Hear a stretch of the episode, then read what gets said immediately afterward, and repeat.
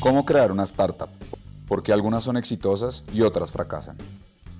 Bienvenidos a Change Podcast. Acá exploraremos juntos la respuesta a esta y otras preguntas del mundo de la innovación y el emprendimiento a través de historias de compañías que están transformando el mundo.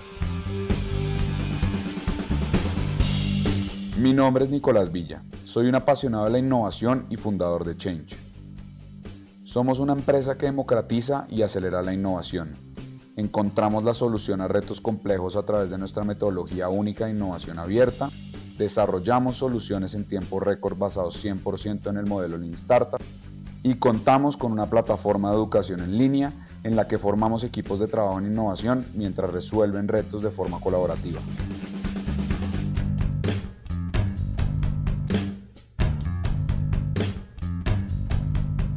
Bueno, bienvenidos a nuestra serie ¿Quiénes soñaron y no murieron en el intento? Vamos a estar hablando del alma de las startups y esos emprendedores que lograron sacar grandes proyectos adelante dentro de grandes además compañías y que tuvieron que sufrir eh, pues para sacarlos adelante.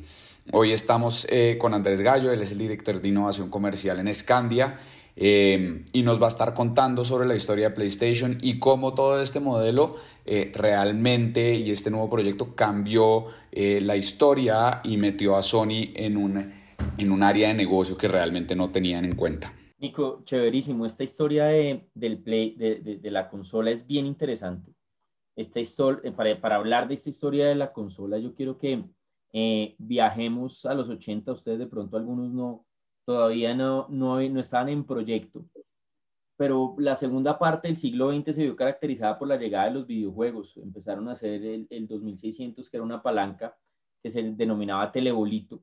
Después unos japoneses que hacían naipes, porque lo primero que hizo Nintendo fue naipes, cartas de naipes, eh, desarrollan su primera consola Nintendo.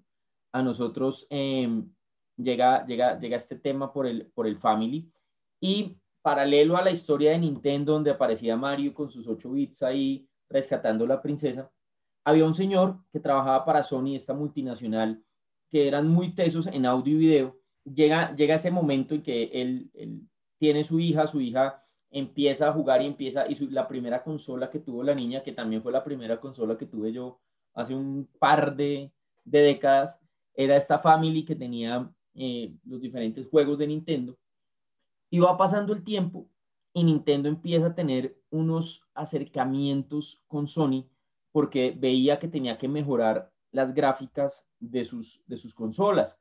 Y para mejorar las gráficas de sus consolas iba a necesitar un lector de disco eh, compacto de CD. Necesitaban un lector de CD y tuvieron negociaciones y Ken Kutaragi era uno de los empleados de Sony, no era ni la cabeza, era un señor que trabajaba en Sony y le dan esta, este rol de empezar a trabajar en el desarrollo de ese chip, de ese, de ese láser lector para consolas y empieza a tener comunicación con gente de Nintendo y el proyecto como que iba bien y los señores de Nintendo mm, como que le dicen a Sony, me gustas pero como amigo, vamos despacio, eh, le tiran una, lo tiran al congelador la negociación del láser y llega la feria tecnológica del año 91 en donde van a presentar las consolas Sony tenía como esa esperanza en su corazón que dijeran, pucha, yo creo que este año se iban a, contar que vamos a hacer algo bien chévere. Sony y Nintendo estaban como así muy felices. Oigan, y sale, sale Nintendo con una consola con lector de CD marca Philips. Traición al corazón con toda. Yo creo que ese día los de Sony se la metieron del, del dolor tan grande porque ya habían trabajado varios años. Entonces ustedes piensen en esos proyectos que han llevado de trabajo, de esmero, de, querer ver las cosas, y salen los amigos de Nintendo, todavía no se les quedó viendo la razón, Nico, por qué Nintendo se fue por Philips, pero sí quiero contar qué fue lo que pasó al interior de Sony. Entonces, al interior de Sony, después de, de, este, de estos cachos tan impresionantes que les metió Nintendo, no querían saber nada de consolas de juego. Entonces, siga haciendo eh, videocámaras, video 8, siga haciendo televisores grandes, siga haciendo esos Black Trinitron que eran estos televisores gordotes, sigamos en lo que sabemos. Y Kutaragi tenía como esa vocación, ese motor que era sorprender a su hija con unos videojuegos nuevos y él seguía insistiendo con el tema de la consola. Insistió, insistió, insistió tanto que en el año 92 eh, quienes eran sus jefes le dijeron, bueno, muestre a ver qué es lo que tiene. Y muestra ese prototipo de primera, de primera consola PlayStation. Los de Sony dijeron, bueno, listo, vamos a ver, pero vamos a apostarle un poquito a esto. Y aquí yo creo que ahorita con Dinko vamos a hablar un poco de eso, de la posibilidad de explotar y explorar. Es una, es una capacidad que deben desarrollar las empresas que se llama ser ambidiestras. Ambidiestras es que yo estoy en mi foco de negocio, pero puedo empezar a ver de qué manera puedo pivotear algunas cosas que estén en algo relacionadas, pero que me permitan dar el siguiente paso. Año 93, listo, vamos a lanzar la, consola PlayStation, pero como con muy poca expectativa.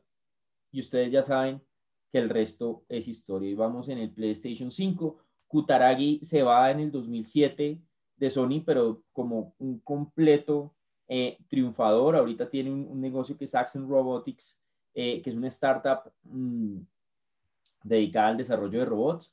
Pero está ese tema y ese, y ese primer no murieron en el intento. Y es que muchas veces cuando nosotros seamos emprendedores o intraemprendedores, decimos quiero hacer algo diferente. Y si mi jefe no me está motivando a hacerlo, como que tal vez no lo hago y, me quedo ahí. Y llega este loco Kutaragi y, yo creo que él la peleó con todos, algunos lo escuchó y logra mostrar ese desarrollo. Y hoy cuando nos damos cuenta, yo creo que uno de los, de los eh, márgenes más grandes de ingreso que, le, que deja Sony es a través de consolas de videojuegos que era algo que dominaban antes los equipos de sonido, los televisores, las máquinas de video, las cámaras de video, y es una categoría que si no hubiera sido por esa insistencia de Kutaragi, ese atreverse a no morir en el intento, nos habíamos quedado cortos. Entonces, Nico, ¿qué pasa cuando nosotros tenemos esa idea y queremos hacerlo y, a veces nos quedamos quietos y no hay una fuerza superior, un semidios que nos impulse como que nos quedamos atrás? ¿Cómo le podemos decir a, a estas personas que nos están acompañando, vamos que se puede? Total. Yo creo que acá, acá hay tres, tres cosas para hablar. Lo primero es, es la resiliencia, tanto del intraemprendedor como del emprendedor. Los, los que nos tuvieron nuestra charla de intraemprendimiento versus emprendimiento, realmente el intraemprendimiento es la acción de emprender, pero dentro de una compañía. Eh, que eh, no, no, está tan, está un poco subvalorada eh, y realmente en Change amamos a los intraemprendedores. Primero porque tienen la misma pasión y la misma fuerza y la misma resiliencia que los, que los emprendedores. Y esos intraemprendedores, como Kutaragi, realmente se enfrentan a unos ecosistemas en donde muchas veces el jefe es el que dice, no, no, no, no, no, no. Y la intensidad de estas personas para sacar proyectos adelante es súper fuerte. Por un lado, acá hay diferentes estrategias en términos metodológicos para lograr convencer a alguien de una idea. Lo primero es avanzar hasta el prototipo. Entonces, lograr demostrar muy bien la idea y tener una estrategia de pitch para convencer que esto es una oportunidad interesante. las, ideas, las ideas normalmente se venden por dos cosas. Primero, porque son buenas por sí sola y segunda, porque están bien presentadas. Porque la gente tiene la habilidad de lograr convencer al otro que, es, que lo que está pensando es correcto eh, y que lo que tiene en su cabeza se tiene que ejecutar.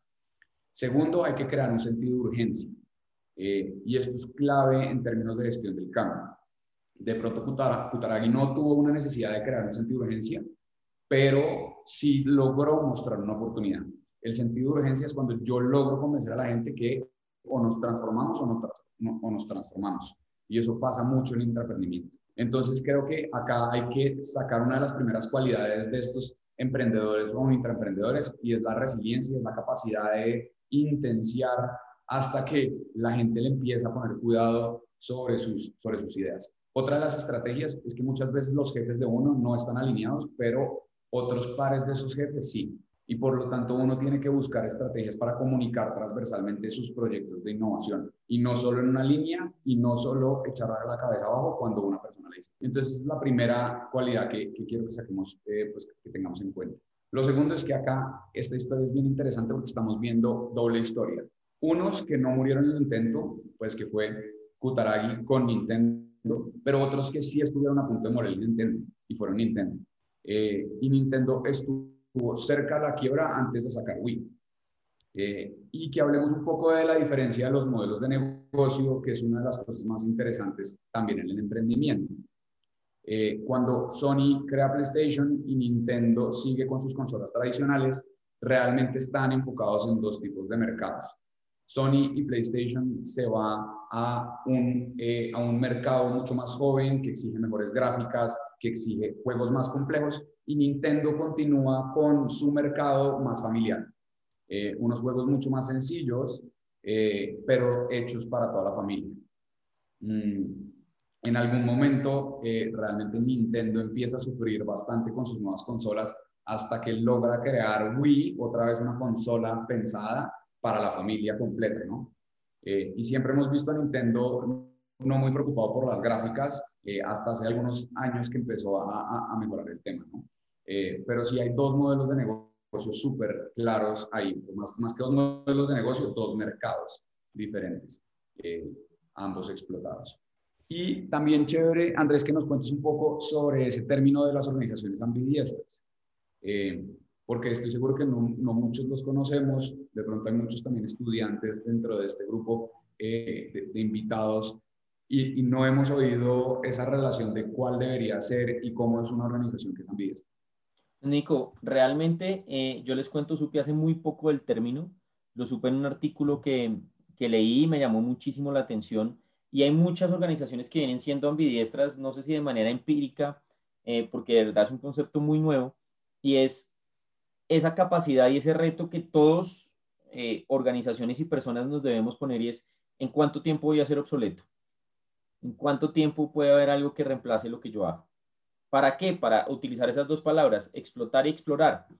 explotar al máximo mi mercado, explotar al máximo las, los computadores, explotar al, al, máximo los televisores que hago, las cámaras de video y empezar a explorar las consolas de video, los Sony's Bio, eh, explorar líneas aparte.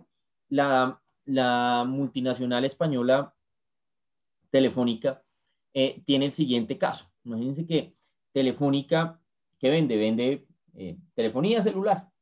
Ya el negocio no está casi que ni siquiera en los equipos. Ellos venden y en plan de celular uno compra dos cosas, minutos y, y datos. ¿Cuántos, ¿Cuántos minutos nos sobran a los que estamos aquí conectados en el plan del celular? Cientos. esa, ha sido una, esa ha sido una guerra, y lo vamos a ver más adelante en unos que sí fracasaron, que la monetización, porque uno puede tener una idea maravillosa, pero la idea tiene que dar plata. Si no, si no da plata, pues ahí queda coja la ventaja competitiva de la idea.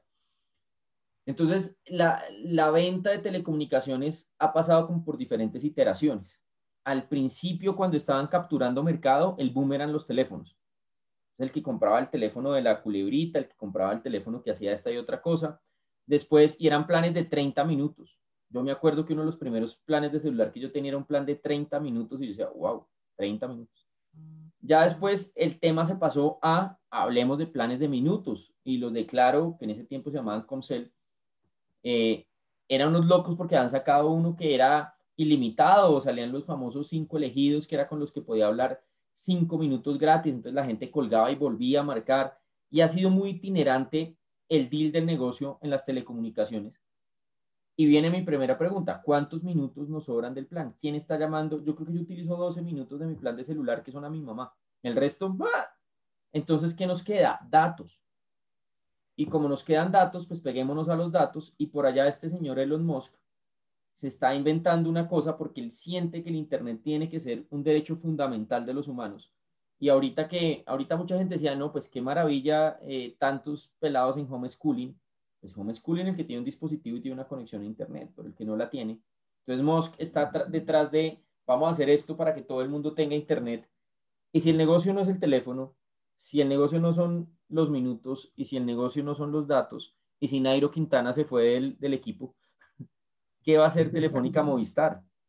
Pues imagínense que ellos tienen una su unidad de UX, eh, se llamaba Alfa, le pusieron, la denominaron Alfa, y eran muy tesos haciendo lo que hacían. Y empiezan a, a prestar servicios de consultoría y fue algo que se dio en la TAM, ni siquiera en España, sino fue algo que empezó la TAM. Y ya hoy estos señores están prestando servicios de consultoría en UX a través de Alfa, que es su unidad de experiencia de usuario. ¿Qué están haciendo? Aprovechando que por otro lado tiene una base de clientes impresionante, porque todavía tienen, todavía como Elon Musk no ha colgado la vaina en el techo, seguimos consumiendo de este operador, tiene la, la, la, la data y el que tiene la data tiene el poder. Entonces le llega una oferta a los N clientes que tienen de empezar a utilizar los servicios de Alfa, que es una unidad de consultoría de servicios.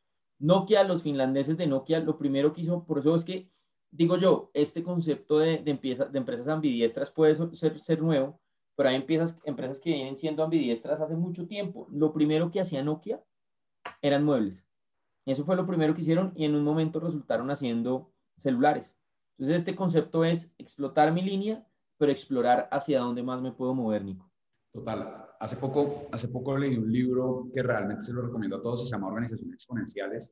Misma y habla de las prácticas que deben tener eh, las organizaciones para eh, tener, tener más o menos ese, esa alma de startup. Y hablaba de una muy buena práctica y yo creo que es una de las cosas que me llamó más la atención dentro del libro y es un ejercicio que a mí me encantaría hacer ah, en, en términos empresariales. Y es, dicen, ellos dicen que las grandes organizaciones del mundo tienen dos equipos de innovación de aproximadamente 5 a 10 personas dedicados a matar a la casa madre.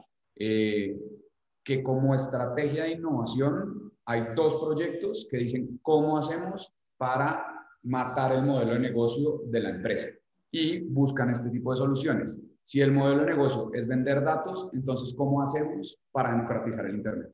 Y ponerle Internet a todo el mundo y que no tenga que pagar, porque si sabemos que si todo el mundo tiene Internet o que si el Internet deja de necesitarse por alguna razón, ya la gente no va a pagar nuestros planes. Y, ese, y ese es un gran mecanismo, me parece un gran mecanismo para, para lograr ser Bueno, espero que les haya gustado. En general es clave ser perseverante para sacar la innovación adelante. Quiero que nos cuenten eh, cuáles son esas historias que les gustaría que sacáramos al público y cuáles son esas historias de intraemprendedores o emprendedores que la han sacado del estadio y han logrado sobrevivir en el intento. Eh, y bueno, nos vemos en el próximo capítulo.